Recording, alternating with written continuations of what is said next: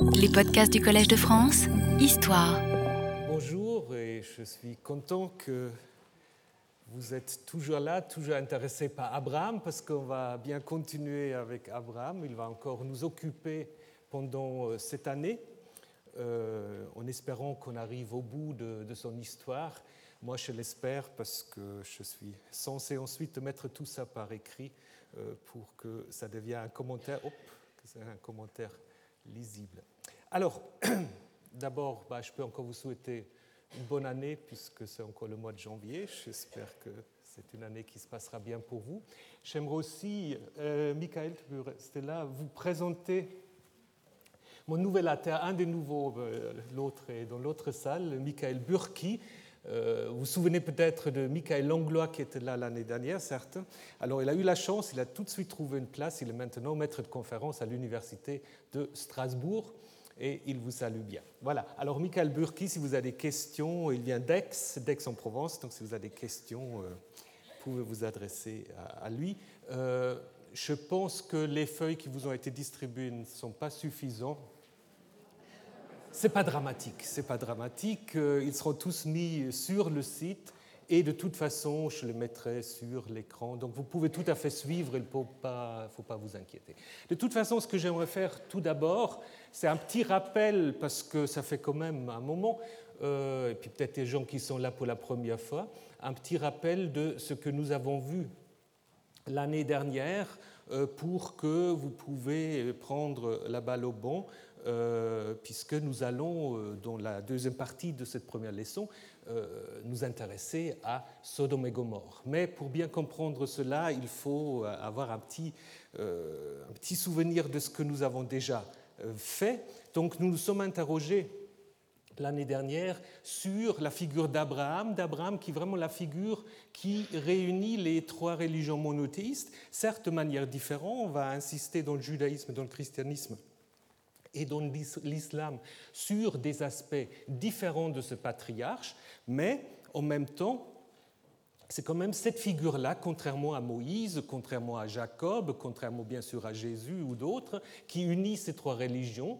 Et euh, cela tient probablement du récit biblique lui-même, qui en fait est tellement diversifié que les trois religions, selon leur sensibilité, puissent trouver leur image ou leurs images au pluriel d'Abraham. Nous avons vu qu'Abraham est typiquement un ancêtre, c'est-à-dire ce n'est pas une figure historique, peut-être il y avait eu un Abraham historique, on ne le sait pas, c'est une figure de légende qui échappe à l'historien. Donc il faut abandonner euh, la quête d'un Abraham qui se promène au deuxième millénaire avec ses chameaux, ça ne nous aide pas dans la compréhension de nos récits. Ceci dit, il y sans doute dans les récits de la Genèse des traces de mémoire, n'est-ce pas, comme dit Yann euh, Assmann par rapport à l'Exode. On peut très bien aussi l'appliquer à l'histoire d'Abraham, des coutumes, des constellations quand Abraham va en Égypte, c'est typiquement quelque chose qui est tout à fait attesté, euh, qui en effet nous renseigne sur des contextes socio-historiques du deuxième, premier millénaire avant notre ère, n'est-ce pas? Mais je crois qu'il ne faut pas être obsédé par l'historicité d'Abraham. Ça ne nous apporte rien et ça n'aide pas à la compréhension du texte. Nous avons vu que dans les deux textes prophétiques euh, où on parle d'Abraham en dehors de la Genèse, donc deux prophètes Ézéchiel et le deuxième Ésaïe, qui se situe aux alentours de l'exil babylonien au VIe siècle, on voit que Abraham est déjà un personnage connu. Donc on ne l'a pas inventé à l'exil non plus, comme disaient certains. Euh, Ce n'est pas le cas. C'est une figure connue et qui est déjà en lien, si vous lisez ces deux choses, euh, avec le pays. Abraham était seul et il a possédé le pays et avec la descendance, il était seul, or je l'ai béni, je l'ai multiplié. Donc euh, pays et descendance, les grands thèmes de l'histoire d'Abraham sont déjà bien attestés dans ces récits. En même temps, on va aussi, je reviendrai, qu'Abraham apparemment est une figure autochtone. Rien n'est dit qu'il vienne d'ailleurs. Et d'ailleurs, il sert de figure de légitimation à la population euh, qui euh, se trouve dans les ruines de Jérusalem et qui, en effet, défend son droit au pays. grand problème à l'époque de l'exil, à qui appartient le pays? Alors, on peut assez facilement, me semble-t-il, tracer les origines littéraires de notre histoire, c'est-à-dire les textes que nous avons déjà vus, je, rappelle très très brièvement. Ces traces, je pense, nous mènent euh, à Hébron, euh, donc au 8e, 7e siècle avant notre ère, euh, qui à ce moment-là est en quelque sorte la capitale du Negev. Et si vous regardez dans certains récits la euh, présentation d'Abraham, qui est un aristocrate rural, un propriétaire, éleveur de bétail, dans certains textes, on peut tout à fait dire qu'il reflète la situation socio-économique du Amhaaretz, du peuple du pays, de euh, Juda. Et c'est sans doute à Hebron, probablement autour du tombeau d'Abraham, qu'on a réuni ces traditions autour du patriarche, qui peut-être d'abord étaient des traditions orales. Une première mise à écrit de ces traditions a été sans doute faite à l'époque de l'exil babylonien, probablement en faveur de ceux qui n'ont pas été déportés à Babylone, pour leur montrer en effet que l'avenir est dans le pays et qu'il y a un avenir puisque Abraham, malgré tous les problèmes qu'il a eus, a eu une descendance. Ce récit euh, correspond grosso modo à ces chapitres-là. Euh, comme d'habitude, vous trouverez toutes ces informations, tous ces diapos euh, sur le site du milieu biblique, donc vous n'avez pas besoin de noter tout ça, je mettrai tout cela. Donc Abraham, je le disais déjà, est une figure autochtone. Rien n'est dit qu'il vient d'ailleurs. Il a toujours été dans le pays.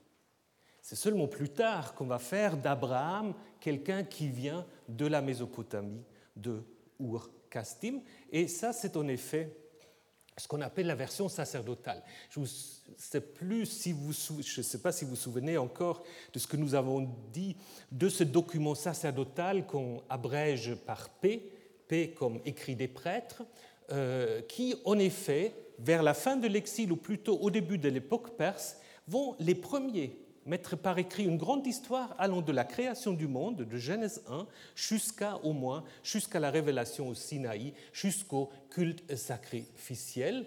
Et si vous regardez les textes euh, qu'on peut assez facilement, euh, ceux qui étaient là l'année dernière se souviennent, euh, sortir pour les attribuer à paix, c'est des textes en fait assez brefs, qui euh, vont tous se focaliser sur Genèse 17, un texte que nous n'avons pas encore vu, mais que nous verrons euh, pendant ce, cette année. C'est P, l'auteur sacerdotal, qui donne à Abraham une origine mésopotamienne pour lui faire faire le chemin des exilés de Babylone de retour dans leur donc Abraham devient du coup en effet une figure dans laquelle se peuvent aussi retrouver les exilés, et cet aspect va être souligné par une rédaction universaliste qui est en faveur de la Gola des, exilés, qui va trouver une nouvelle introduction au chapitre 12. C'est cette fameuse introduction, vous vous souvenez, L'Ech lecha par toi de ta parenté vers le pays que je t'indique, pour montrer que ce départ d'Abraham n'est pas simplement l'initiative de Terach, comme c'est le fait en effet dans le document sacerdotal, mais que c'est bien le commandement d'Abraham. Et Abraham ici, dans ce texte, on peut dire Abraham, il est le premier musulman, il est le premier soumis, parce qu'Abraham écoute et obéit. Il ne pose pas de questions, contrairement à d'autres textes où il ne va pas se gêner à discuter avec Yahvé donc le croyant exemplaire. Donc pour résumer tout ça, vous avez en fait grosso modo trois ou quatre strates. Le récit ancien, la version sacerdotale qui à l'origine était indépendante, la rédaction universaliste qui a peut-être fait le lien entre les deux, et ensuite des ajouts divers. Je vous rappelle très très brièvement les textes que nous avons déjà vus, les textes anciens. Euh, Genèse 12, c'est le texte qui relate la descente d'Abraham en Égypte.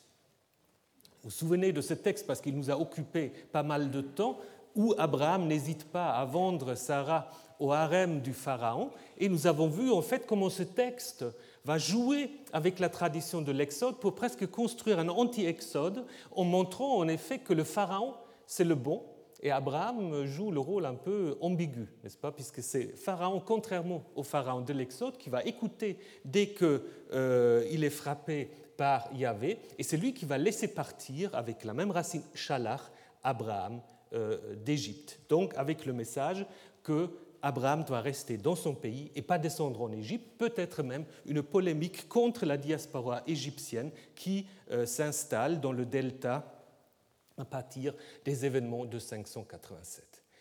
Nous avons vu aussi que c'est un récit qui a beaucoup intrigué les auteurs bibliques, puisqu'il y a deux actualisations. Deux fois, on raconte encore une fois la même histoire en Genèse 20 et en Genèse 26. Euh, je ne peux pas maintenant euh, aller euh, dans le détail.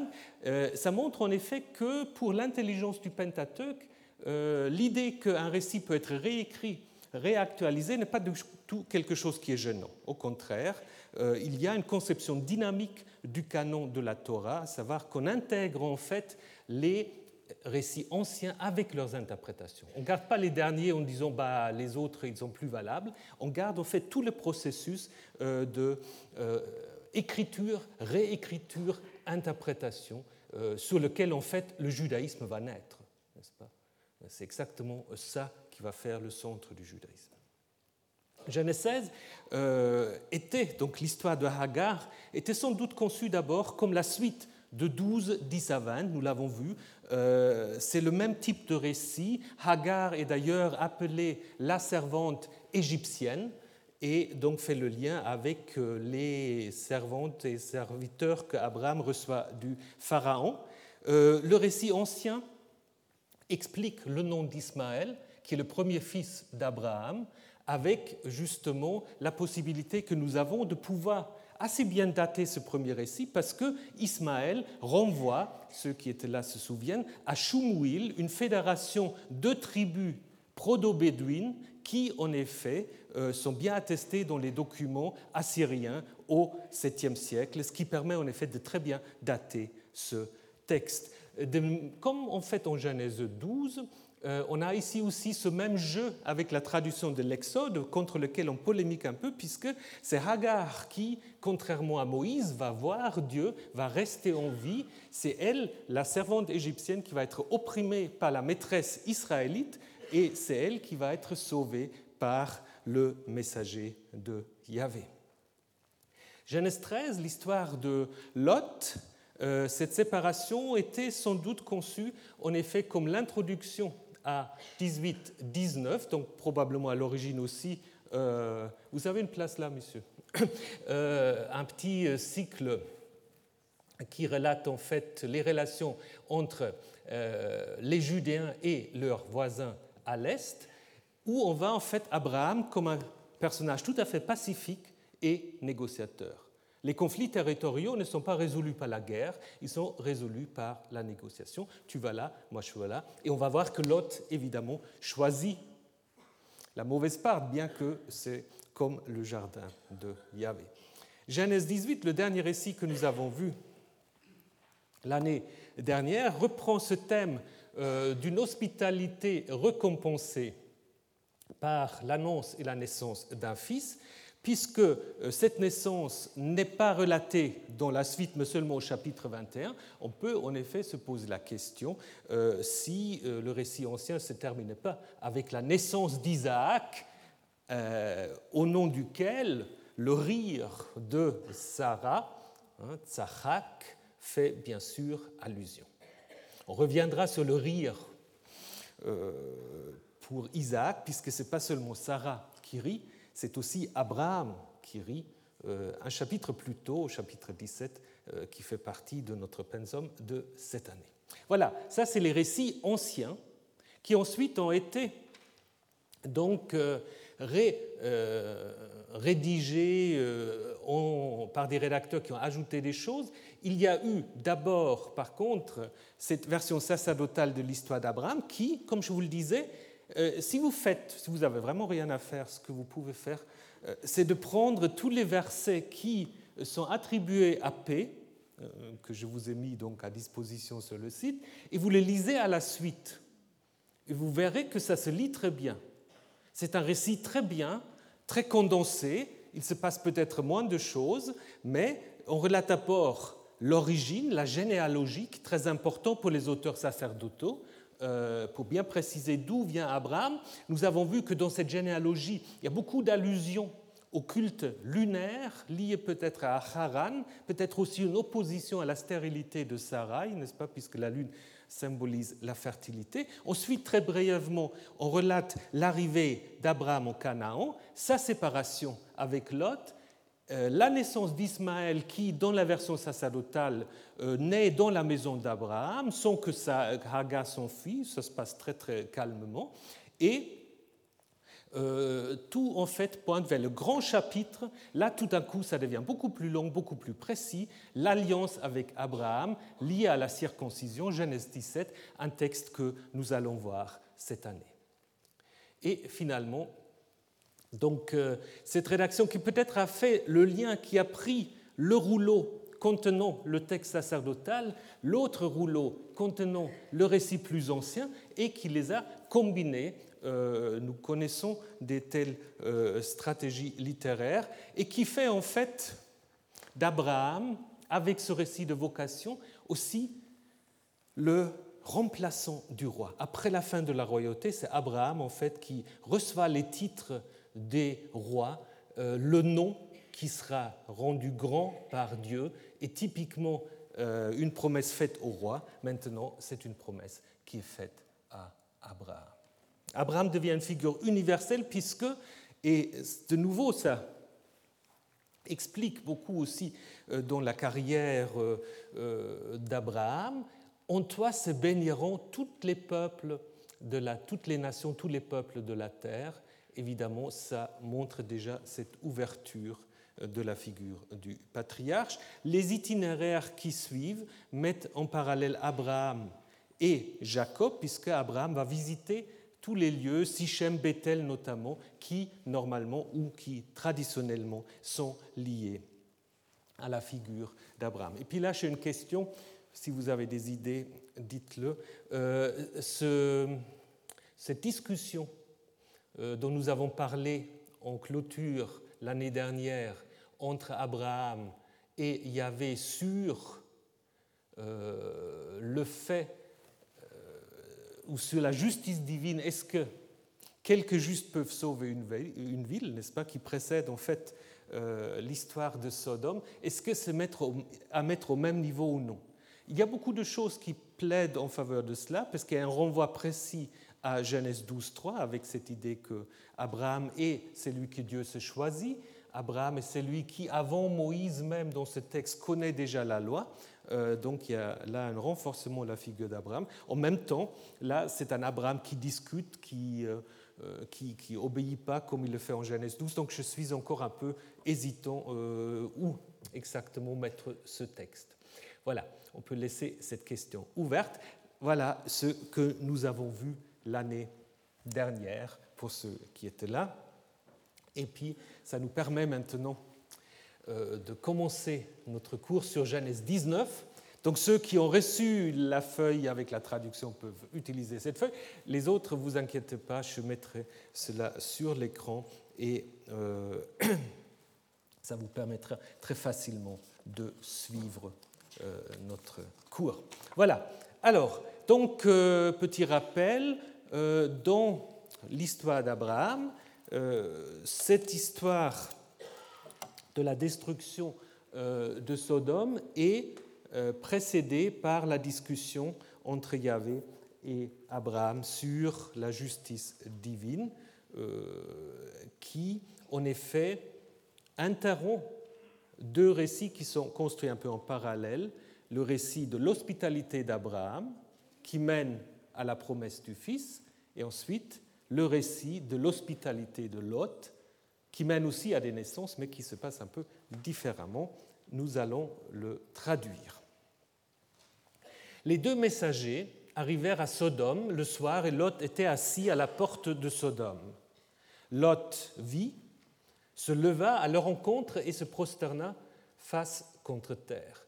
Les deux messagers, on peut se poser la question si c'est en effet euh, une retouche parce que normalement le texte parle simplement des hommes.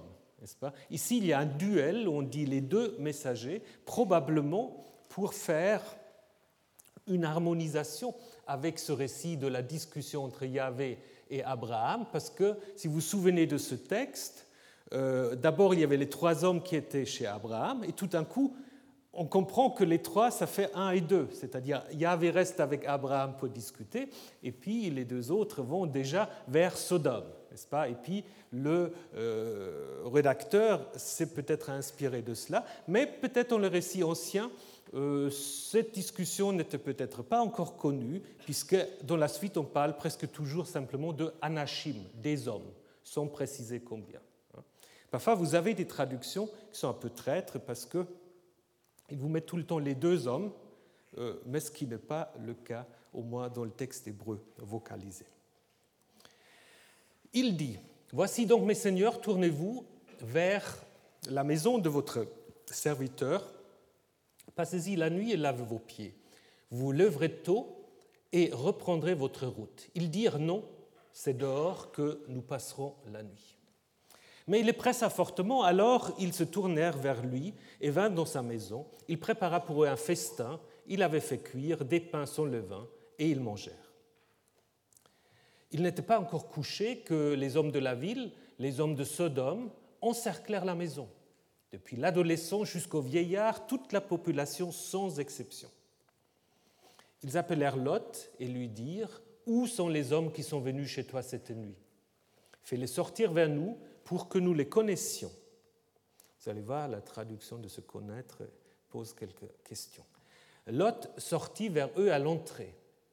Il avait fermé la porte derrière lui. On peut aussi traduire tout en fermant la porte, donc c'est quelque chose qu'il fait en même temps. Alors, dans le Pentateuque samaritain, on a un pluriel. Ils avaient fermé la porte. Donc là, apparemment, l'idée, c'est pas Lot qui ferme la porte, les invités ferment la porte derrière. Il dit, Mes frères, ne faites-en rien de mauvais. Voici donc chez deux filles qui n'ont pas connu d'homme, je veux bien les faire sortir vers vous, et vous le ferez ce qui est bon à vos yeux, seulement ne faites rien à ces hommes, car ils sont venus à l'ombre de mon toit. Ils dirent, dégage. Puis ils dirent, cet individu, oui, il faut le traduire comme ça, c'est assez cru. Puis ils dirent, cet individu est venu pour séjourner comme immigré, puis il fait le juge. Voilà un discours qu'on connaît. Euh, maintenant, nous allons te traiter pire qu'eux. Ils pressèrent l'homme, Lot, fortement, et s'approchèrent pour briser la porte.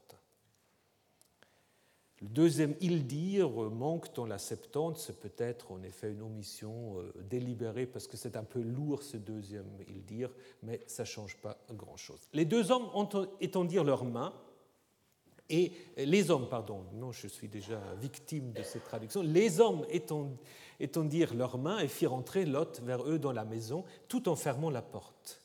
Quant aux hommes qui se trouvaient à l'entrée de la maison, il les avait frappés d'aveuglement, depuis le plus petit au plus grand, de sorte qu'ils se fatiguèrent pour trouver l'entrée. Les hommes dirent à Lot, Qui se trouve encore ici avec toi? Un gendre, tes fils, tes filles? Tout ce qui est à toi dans la ville, fais-le sortir de ce lieu.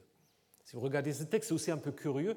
Euh, le fait qu'un gendre vient avant tes fils et tes filles. Normalement, on commence avec les fils, les filles, éventuellement les gendres. Euh, c'est certainement euh, la retouche d'un copiste qui veut en effet préparer le verset 14 où Lot va en effet aller vers les gendres qui vont justement pas l'écouter. En effet, donc c'est toujours le discours des hommes, en effet, nous allons détruire ces lieux, car le cri à leur sujet. Donc là, vous avez un, singulier qui passe au pluriel, ce qui ne pose pas de problème, parce que le lieu implique une collectivité, donc euh, le pluriel euh, s'adresse aux habitants ou concerne les habitants de ce lieu. Car le cri à leur sujet est grand devant Yahvé, et Yahvé nous a envoyés pour la détruire.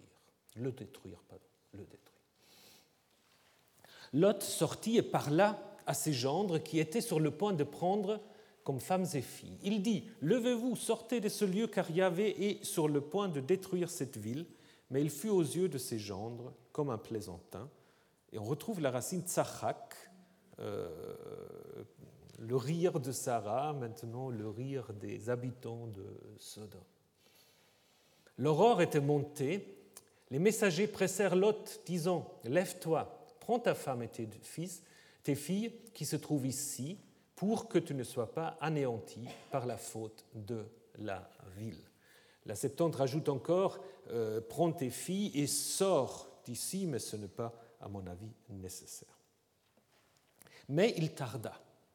Alors les hommes saisirent sa main, la main de sa femme et la main de ses deux filles, à cause de la miséricorde de Yahvé à son égard. Il les fit sortir et les déposèrent à l'extérieur de la ville.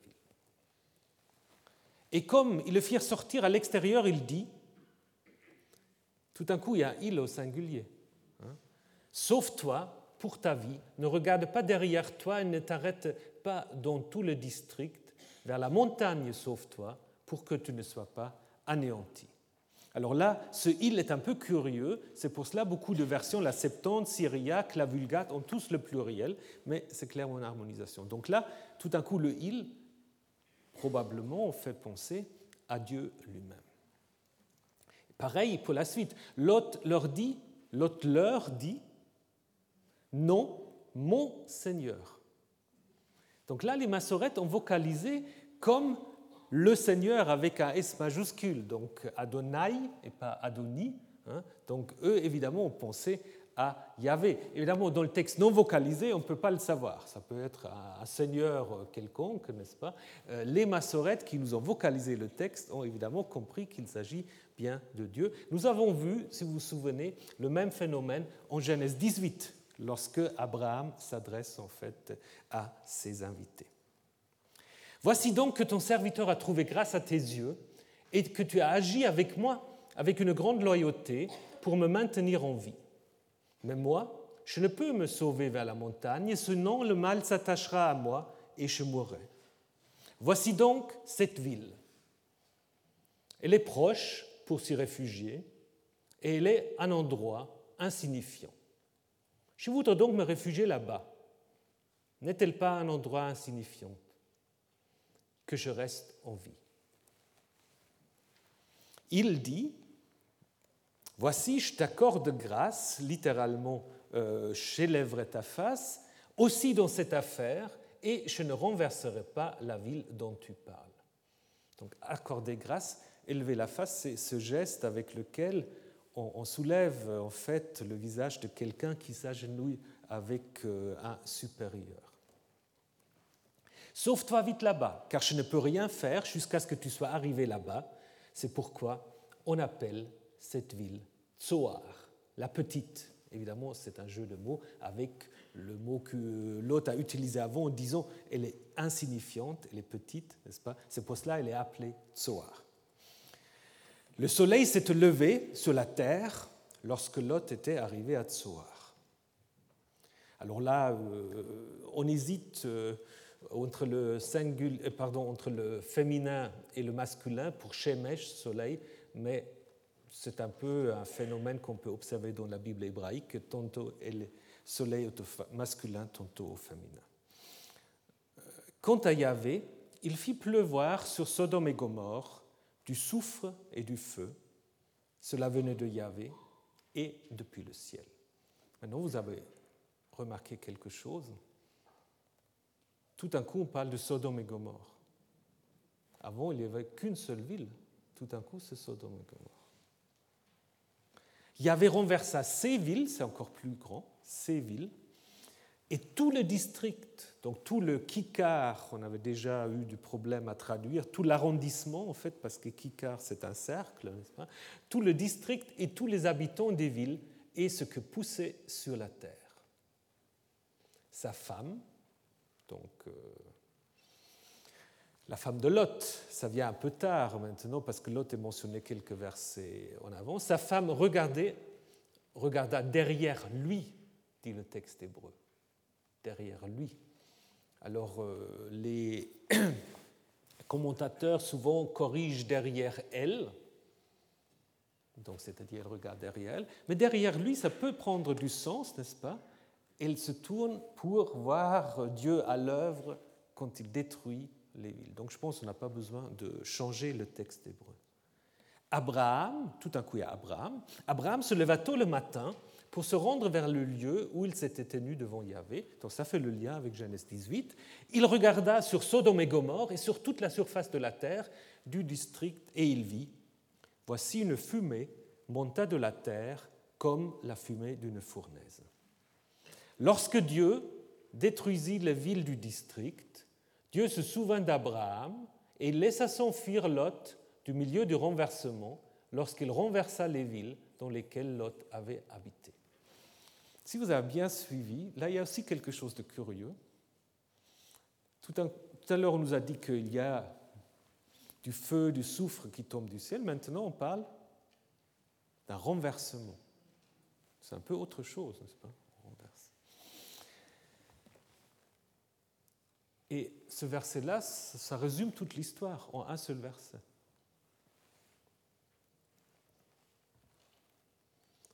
Mais ce n'est pas la fin. Lot monta de Tsoar et il demeura dans la montagne, alors qu'il avait dit qu'il ne voulait pas habiter dans la montagne. Donc il demeura dans la montagne avec ses deux filles, car il avait peur de demeurer à Tsoar. Et il habita dans la caverne, lui et ses deux filles. L'aîné dit à la cadette, Notre père est vieux. Il n'y a personne dans tout le, pays ou la terre, donc vous savez, il y a toujours ce problème de traduire, n'est-ce pas, euh, sur la terre ou sur le pays, pour venir vers nous selon la coutume de toute la terre. Viens, faisons boire du vin à notre Père et couchons avec lui pour donner vie à une descendance issue de notre Père. Alors là, il y a un impératif au masculin, mais qui est peut-être simplement utilisé comme une sorte d'exclamation donc peut-être ne faut pas en faire trop parce qu'il y a des gens qui parlent de la confusion des genres, etc. Euh, c'est peut-être simplement euh, comme un aller. Ils firent boire du vin à leur père cette nuit-là. L'aîné vint et coucha avec son père, il ne se rendit compte ni de son coucher ni de son lever. Le lendemain, l'aîné dit à la cadette, La nuit dernière, j'ai couché avec mon père. Elle aura dû dire plutôt avec notre père, euh, mais bon, c'est un peu une particularité, euh, mais probablement aussi à cause de l'explication du nom euh, du descendant qu'on va donner dans la suite. Donc la nuit dernière, j'ai couché avec mon père, faisons-lui boire du vin encore cette nuit. Viens et couche avec lui pour donner vie à une descendance issue de notre père. Ils firent boire du vin à leur père encore cette nuit. La cadette se leva, coucha avec lui. Il ne se rendit compte ni de son coucher, ni de son lever. Les deux filles de Lot devinrent enceintes de leur père. L'aîné enfanta un fils et l'appela Moab. La Septante précise la signification du nom en disant, en disant issu de mon père. Évidemment, en hébreu, ce n'est pas nécessaire parce que si vous voyez me, Av, on peut très bien comprendre. Euh, c'est le père des Moabites jusqu'à ce jour. La cadette avait elle aussi enfanté un fils, elle l'appela Ben-Ami, littéralement fils de mon parent. Il est le père des fils d'Amon, des Ammonites, jusqu'à ce jour. Voilà comment se termine euh, cette histoire. Donc euh, la deuxième partie, on connaît un peu moins, mais elle est, comme j'essaierai de vous montrer, assez liée à l'histoire de la euh, destruction de Sodome et Gomorre. Je pense que après l'histoire de Genèse 22, le sacrifice, le sacrifice d'Abraham, Sodome et Gomorre est sans doute le récit le plus connu de l'histoire d'Abraham, bien qu'Abraham lui joue un rôle majeur, mineur, hein, il lui joue un rôle négligeable. Euh, Sodome et Gomorre, bah, on ne pourra pas faire tout un cours. Puis, il y a M. Compagnon qui fait les cours sur Proust. Donc, euh, je vous rappelle, juste pour ceux euh, qui suivent ou qui s'y intéressent, Proust avait donc intitulé le quatrième volet dans la recherche du temps perdu, Sodome et Gomorre, puisqu'il y traite de l'homosexualité. La question est justement aussi le récit biblique traite de l'homosexualité. Ça, nous allons y revenir. Et puis, évidemment, Hollywood se donnait aussi à, à cœur choix. Ça, c'est pour Ceux qui sont déjà un tout petit peu plus âgés entre nous, parce que ça c'est les années 50, 60, je ne sais pas si vous l'avez vu, euh, un péplum euh, assez, assez curieux en fait. Enfin.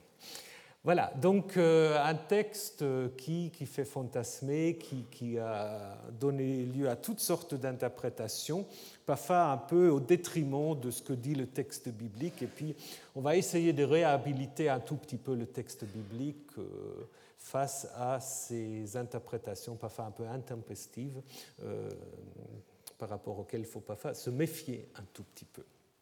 Donc je vous rappelle euh, simplement que euh, le récit est évidemment très fortement lié au récit précédent parce qu'il y a au début l'annonce d'une naissance faite à Abraham et à la fin, il y a justement la naissance non pas des, euh, des, fils d'Abraham, mais il y a d'autres naissances de Lot et de filles.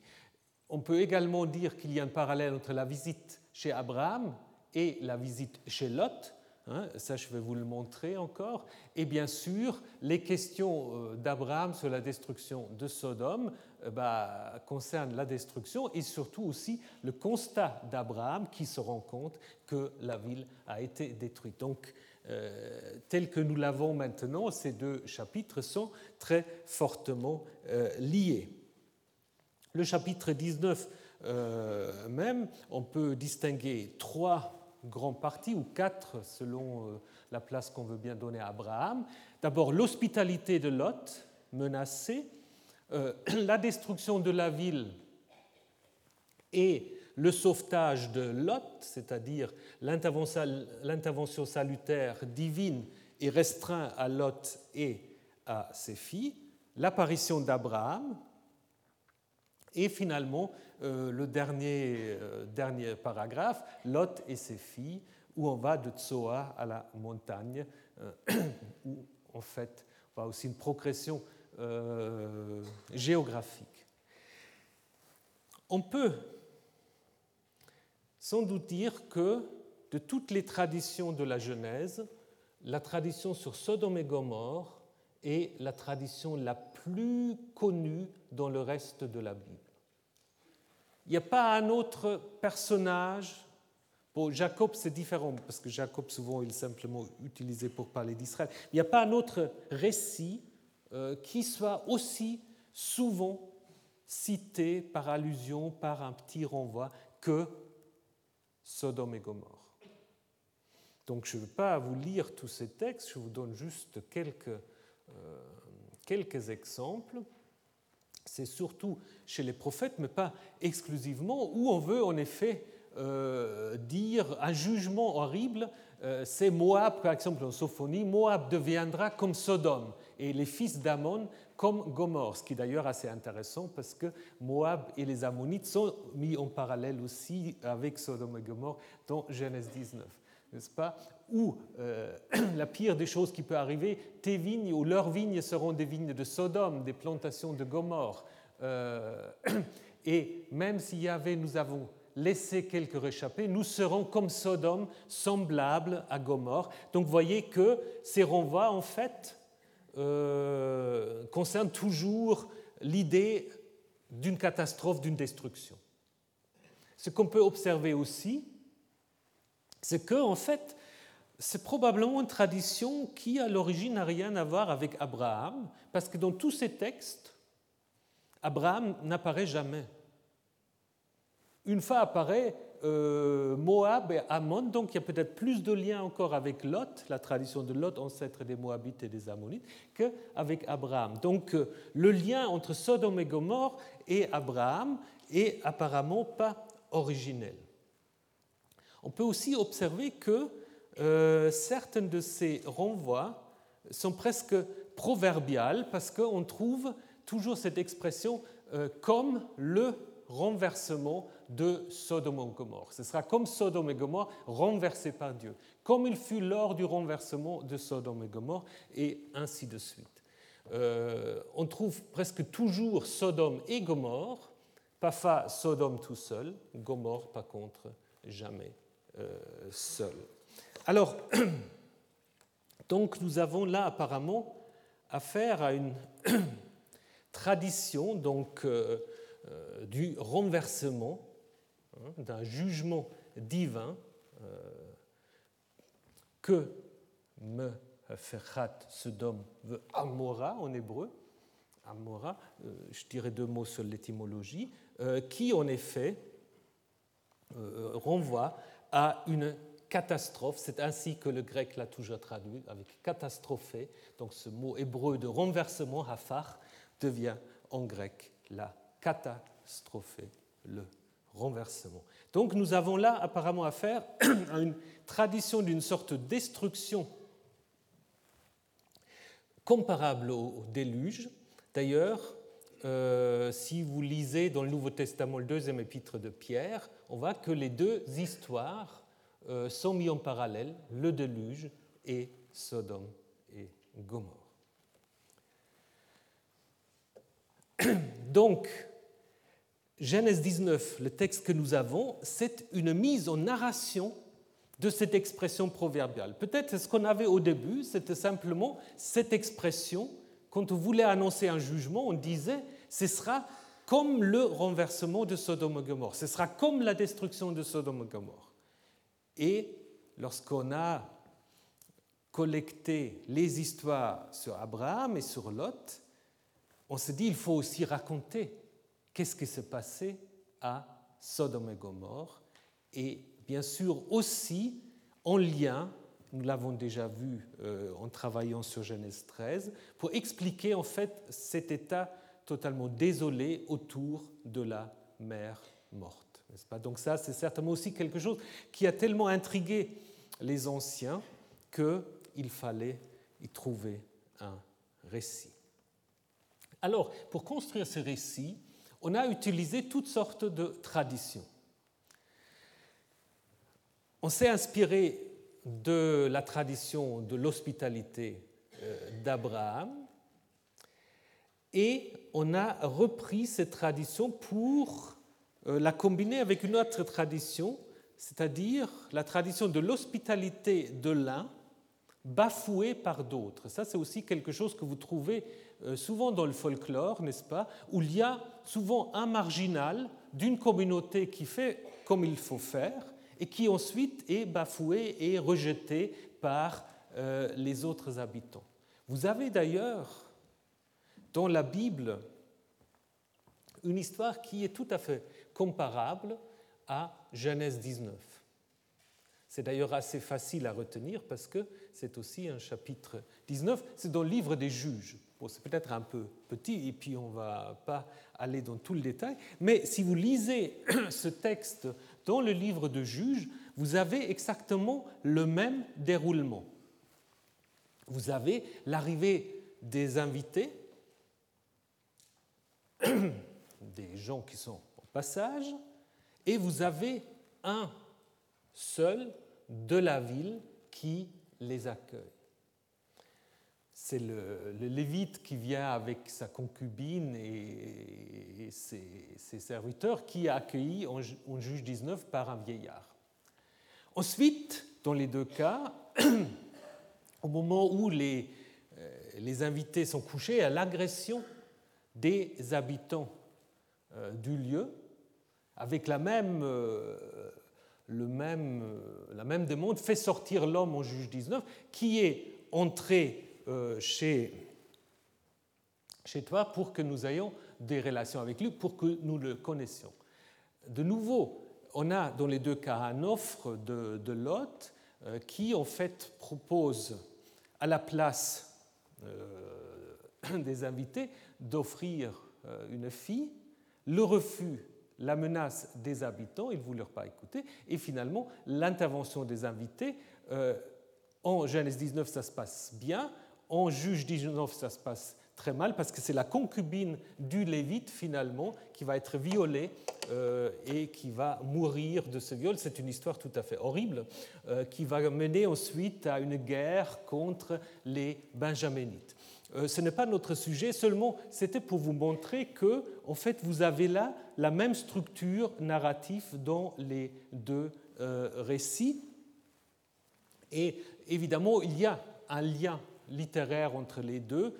Dans quel sens, ça on peut encore discuter. Est-ce que c'est Genèse 19 qui a repris Juge 19 ou est-ce que c'est Juge 19 qui a repris Genèse 19 Ça, euh, évidemment, vous allez vous en douter que les deux possibilités sont défendues.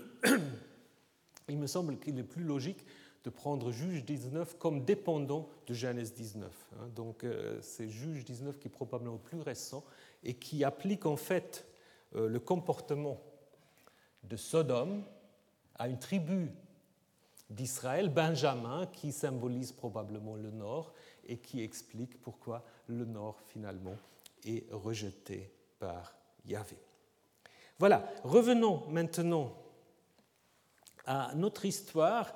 Donc, euh, si vous regardez le texte, si vous l'avez encore en tête, si vous l'avez sur vos feuilles, euh, vous rendez peut-être compte qu'il n'est sans doute pas écrit d'un seul trait, c'est-à-dire euh, il y a une histoire.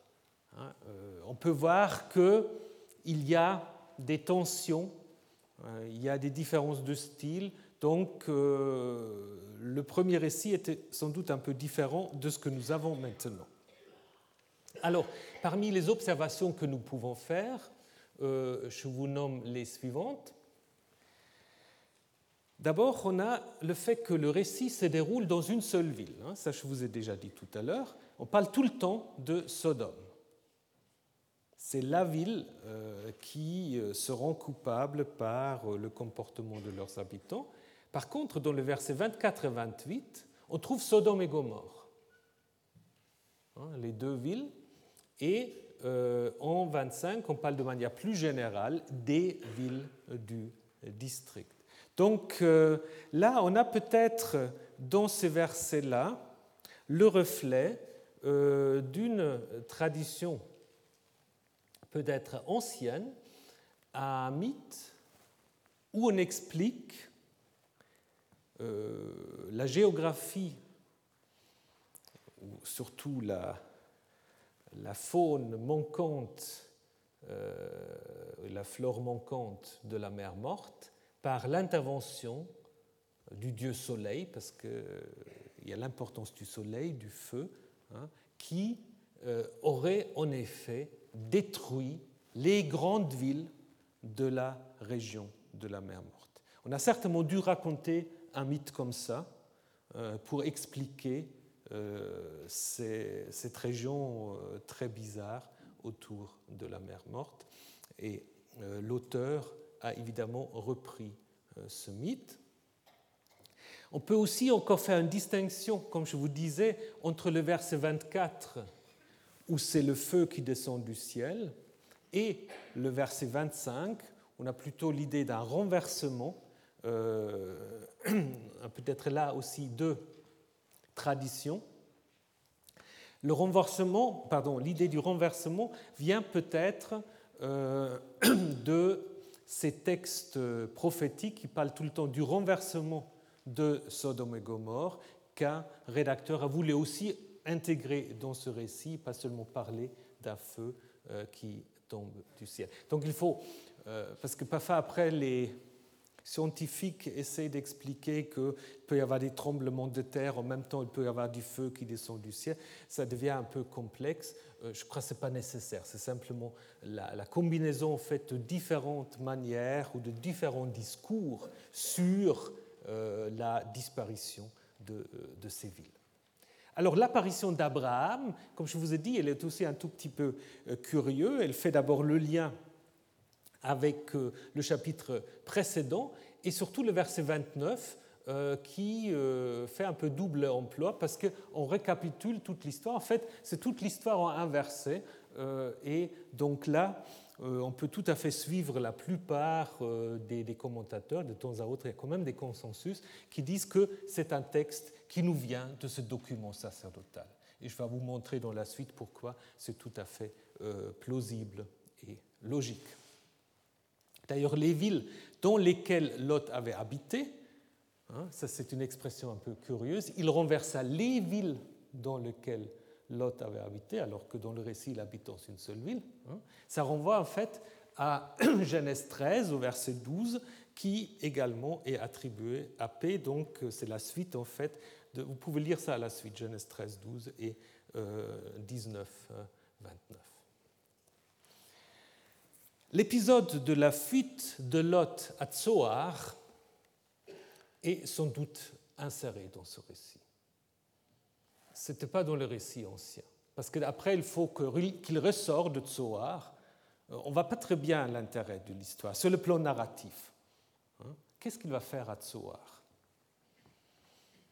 D'ailleurs, ça retarde le récit, donc disons même sur le plan dramatique, euh, Dieu se prépare déjà à exécuter son jugement. Il y a un long débat sur est-ce qu'il peut ou non euh, aller à Tsoar. Donc, c'est pas très. Euh, au niveau de, la dramaturgie, c'est pas très bien. Donc, je pense. Et vous pouvez faire l'exercice, vous enlevez ces versets, ça se lit très bien. Donc, apparemment, on a inséré ce petit récit pour expliquer pour expliquer une chose, en fait, euh, que euh, la ville de Tsoar était encore existante au moment où on a écrit ce récit. Donc on raconte la destruction de la région autour de la mer Morte, mais il y a une ville apparemment qui est habitée, qui est bien attestée dans les récits bibliques, mais qui est aussi encore attestée euh, dans la fameuse carte de Madaba, je ne sais pas s'il y a des gens qui l'ont déjà vue, euh, c'est en fait la carte la plus ancienne de la Palestine euh, du VIe siècle, elle est un peu abîmée, c'est une mosaïque. Hein, et là, on va très bien, en fait, sur cette carte Tsoar. Hein, donc là, c'est la mer morte. Il faut vous le montrer comme ça. Et donc Tsoar sur la partie sud-est euh, donc au VIe siècle, il y avait encore une ville euh, de Tsoar et plusieurs textes prophétiques en parlent. Donc c'est en effet euh, sans doute le but de cette insertion de dire qu'il y avait cette ville qui était là, qui, a survécu à la catastrophe parce que Yahvé avait permis à Lot de se réfugier, donc probablement une ville qu'on peut identifier à cette ville qui s'appelle en arabe Gor al-Safi et qui se trouve justement à cet endroit. Alors, euh, pour continuer dans les questions diachroniques, il y a des gens qui pensent que toute l'histoire de l'agression euh, des, sodomites, des habitants de Sodome, sera également un ajout. Savoir que le récit ancien aurait eu simplement l'arrivée des gens chez, euh, chez Lot, au verset 3, et après, ils arrivent chez Lot et disent, voilà, maintenant, nous allons détruire la ville. Et puis on détruit la ville. Ça se peut, mais du coup, euh, il manque un peu quand même l'explication de la faute de la ville qui justifie la destruction. Hein. Il manque, aussi un peu la tension du récit. Donc je ne pense pas qu'il faut enlever euh, ce verset-là. Donc je pense que le récit primitif, vous le trouvez grosso modo dans ces versets-là. Euh, d'abord peut-être un récit qui était indépendant du cycle d'Abraham. Ensuite, on a rajouté le verset 25 pour faire le lien avec l'expression du renversement euh, de Sodome et Gomorre. On a ajouté l'étiologie de Tsoar, le lien avec l'histoire d'Abraham, et puis en parallèle, on avait euh, la petite notice sacerdotale qui faisait originellement suite de 13 voilà ce que je vous propose. Évidemment, ça reste hypothétique, mais je crois avec cela, on peut assez bien en fait comprendre comment ces récits sur le plan littéraire a vu le jour. Maintenant, regardons encore quelques, quelques détails. Je pense qu'il faudra reprendre un petit peu la semaine prochaine, mais j'aimerais quand même dire quelques, euh, quelques mots. D'abord sur le début. Les hommes et les anges, je vous ai déjà dit que là, nous avons sans doute affaire à une harmonisation, n'est-ce pas? Euh, Parce que euh, le récit ancien parle en fait toujours des hommes, on ne précise pas le nombre de ces hommes, euh, alors que les deux, évidemment, veulent faire le lien. Mais le lien, sans doute, n'est pas originel, on a toujours fait remarquer qu'il est très très difficile, euh, c'est pas difficile, c'est impossible en fait, de faire le chemin de Hébron, de Mamré, où il se trouve au chapitre 18, jusqu'à jusqu'à la partie sud de la mer Morte avec une différence de 1300 mètres en quelques heures, comme on devrait le faire si on suit la chronologie du récit, n'est-ce pas? Donc ça, c'est pas possible. Donc ça montre aussi que, euh, évidemment, euh, nous avons là à l'origine un récit euh, indépendant. le cadre chronologique est très serré parce que tout se passe en 24 heures. On arrive chez, on arrive chez Lot le soir, après l'agression, euh, la sortie de la ville euh, de Lot se sort au moment de l'aurore, se passe au moment de l'aurore, la destruction au lever du soleil, et le matin, on a l'arrivée de Abraham. Quelques mots sur l'étymologie, très incertaine. Donc là, on peut encore écrire des thèses, mais je ne sais pas si on, peut vraiment euh, trouver la solution. Sodome, on a, proposé beaucoup de choses. Donc apparemment, ce sont des noms, euh, comme me disait mon, collègue Durand, il n'y a pas fait des noms propres, euh, on, reste, on reste un peu coincé si on veut trouver des étymologies, parce que voilà, les noms sont là et puis on ne sait pas d'où ça vient. Alors, Sodome, on, a essayé de trouver une racine euh, qui pourra signifier le champ fertile, peut-être. Gomorre, on a proposé lieu englouti d'une racine arabe, Ammar. Euh, en fait, en hébreu, c'est Amora. Alors, je ne sais pas, euh, est-ce que vous croyez qu'il y a un lien avec la moutarde Amora Je ne sais pas. Parce que parfois, ces noms de moutarde et ces trucs-là, je me demande aussi d'où ça vient. C'est très curieux, en fait. Mais bon, on ne sait pas. Alors, on ne sait pas. Disons, de toute façon, s'il y a un lien, ça vient dans, dans l'autre sens. Bien, alors, l'auteur qui construit le récit met en parallèle, ça je vous ai déjà dit, l'hospitalité d'Abraham et celle de Lot. Maintenant, donc il y a beaucoup de choses qui sont, euh, euh, comparables. Il y a aussi des différences. Alors l'accueil est tout à fait pareil. Dans les deux cas, on va, on va à leur rencontre, on se prosterne, euh, on s'adresse de manière très polie aux invités, euh, avec cette formule-ci, je trouvais grâce à vos yeux, euh, l'invitation à la maison. Donc tout ça est tout à fait parallèle. Il y a quelques, quelques différences qui sont quand même intéressantes bon, on ne va pas tous les nommer, mais peut-être vous en voyez certains. Alors la première grande différence, c'est évidemment la tente et la ville. Hein? Abraham, c'est un bédouin, il est dans sa tente. Lot est devenu un citadin. Il a une maison, alors qu'au chapitre 13, il était encore dans ses tentes. Donc Lot a changé en fait de statut social. Mais ça ne va pas lui faire euh, du bien. Euh, on voit d'ailleurs qu'il y a dans ce récit des patriarches une certaine méfiance par rapport à la culture citadine. Ça, c'est très clair. Hein. Donc on est mieux en dehors des villes que dans les villes. Et Sodome, c'est presque une sorte de, symbole de la culture citadine. Euh, autre différence, qu'on peut encore souligner, c'est ce qu'on leur prépare à manger, ce qu'on prépare à manger ou ce qu'on prépare pour les invités. Qu'est-ce qu'il fait Abraham? Il prit du beurre ou du caillé, du lait et le veau.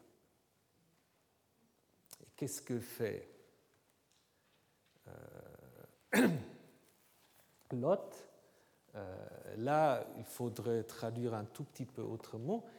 Il leur prépara un michté. Chata, c'est d'abord euh, boire, c'est un banquet.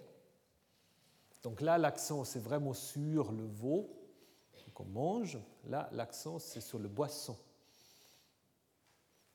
C'est peut-être déjà une allusion aux boissons qui, vont un peu être utilisées pour se jouer de, l'autre. Donc là il y a une différence assez intéressante. Et puis il leur prépare encore des matzot. Des matzot, ça peut-être vous savez ce que c'est. C'est les fameux euh, pains, pains sans levain. Hein, c'est les pains sans levain. Et ça, c'est assez curieux, en fait. Euh, déjà, l'origine du mot reste, euh, reste discutée. C'est probablement un mot emprunté du grec, si on croit au dictionnaire. C'est un mot emprunté du grec. Et dans la Bible, en fait, dans la plupart des cas, ce mot apparaît toujours dans des euh, contextes euh, cultuels, en lien avec le sacrifice.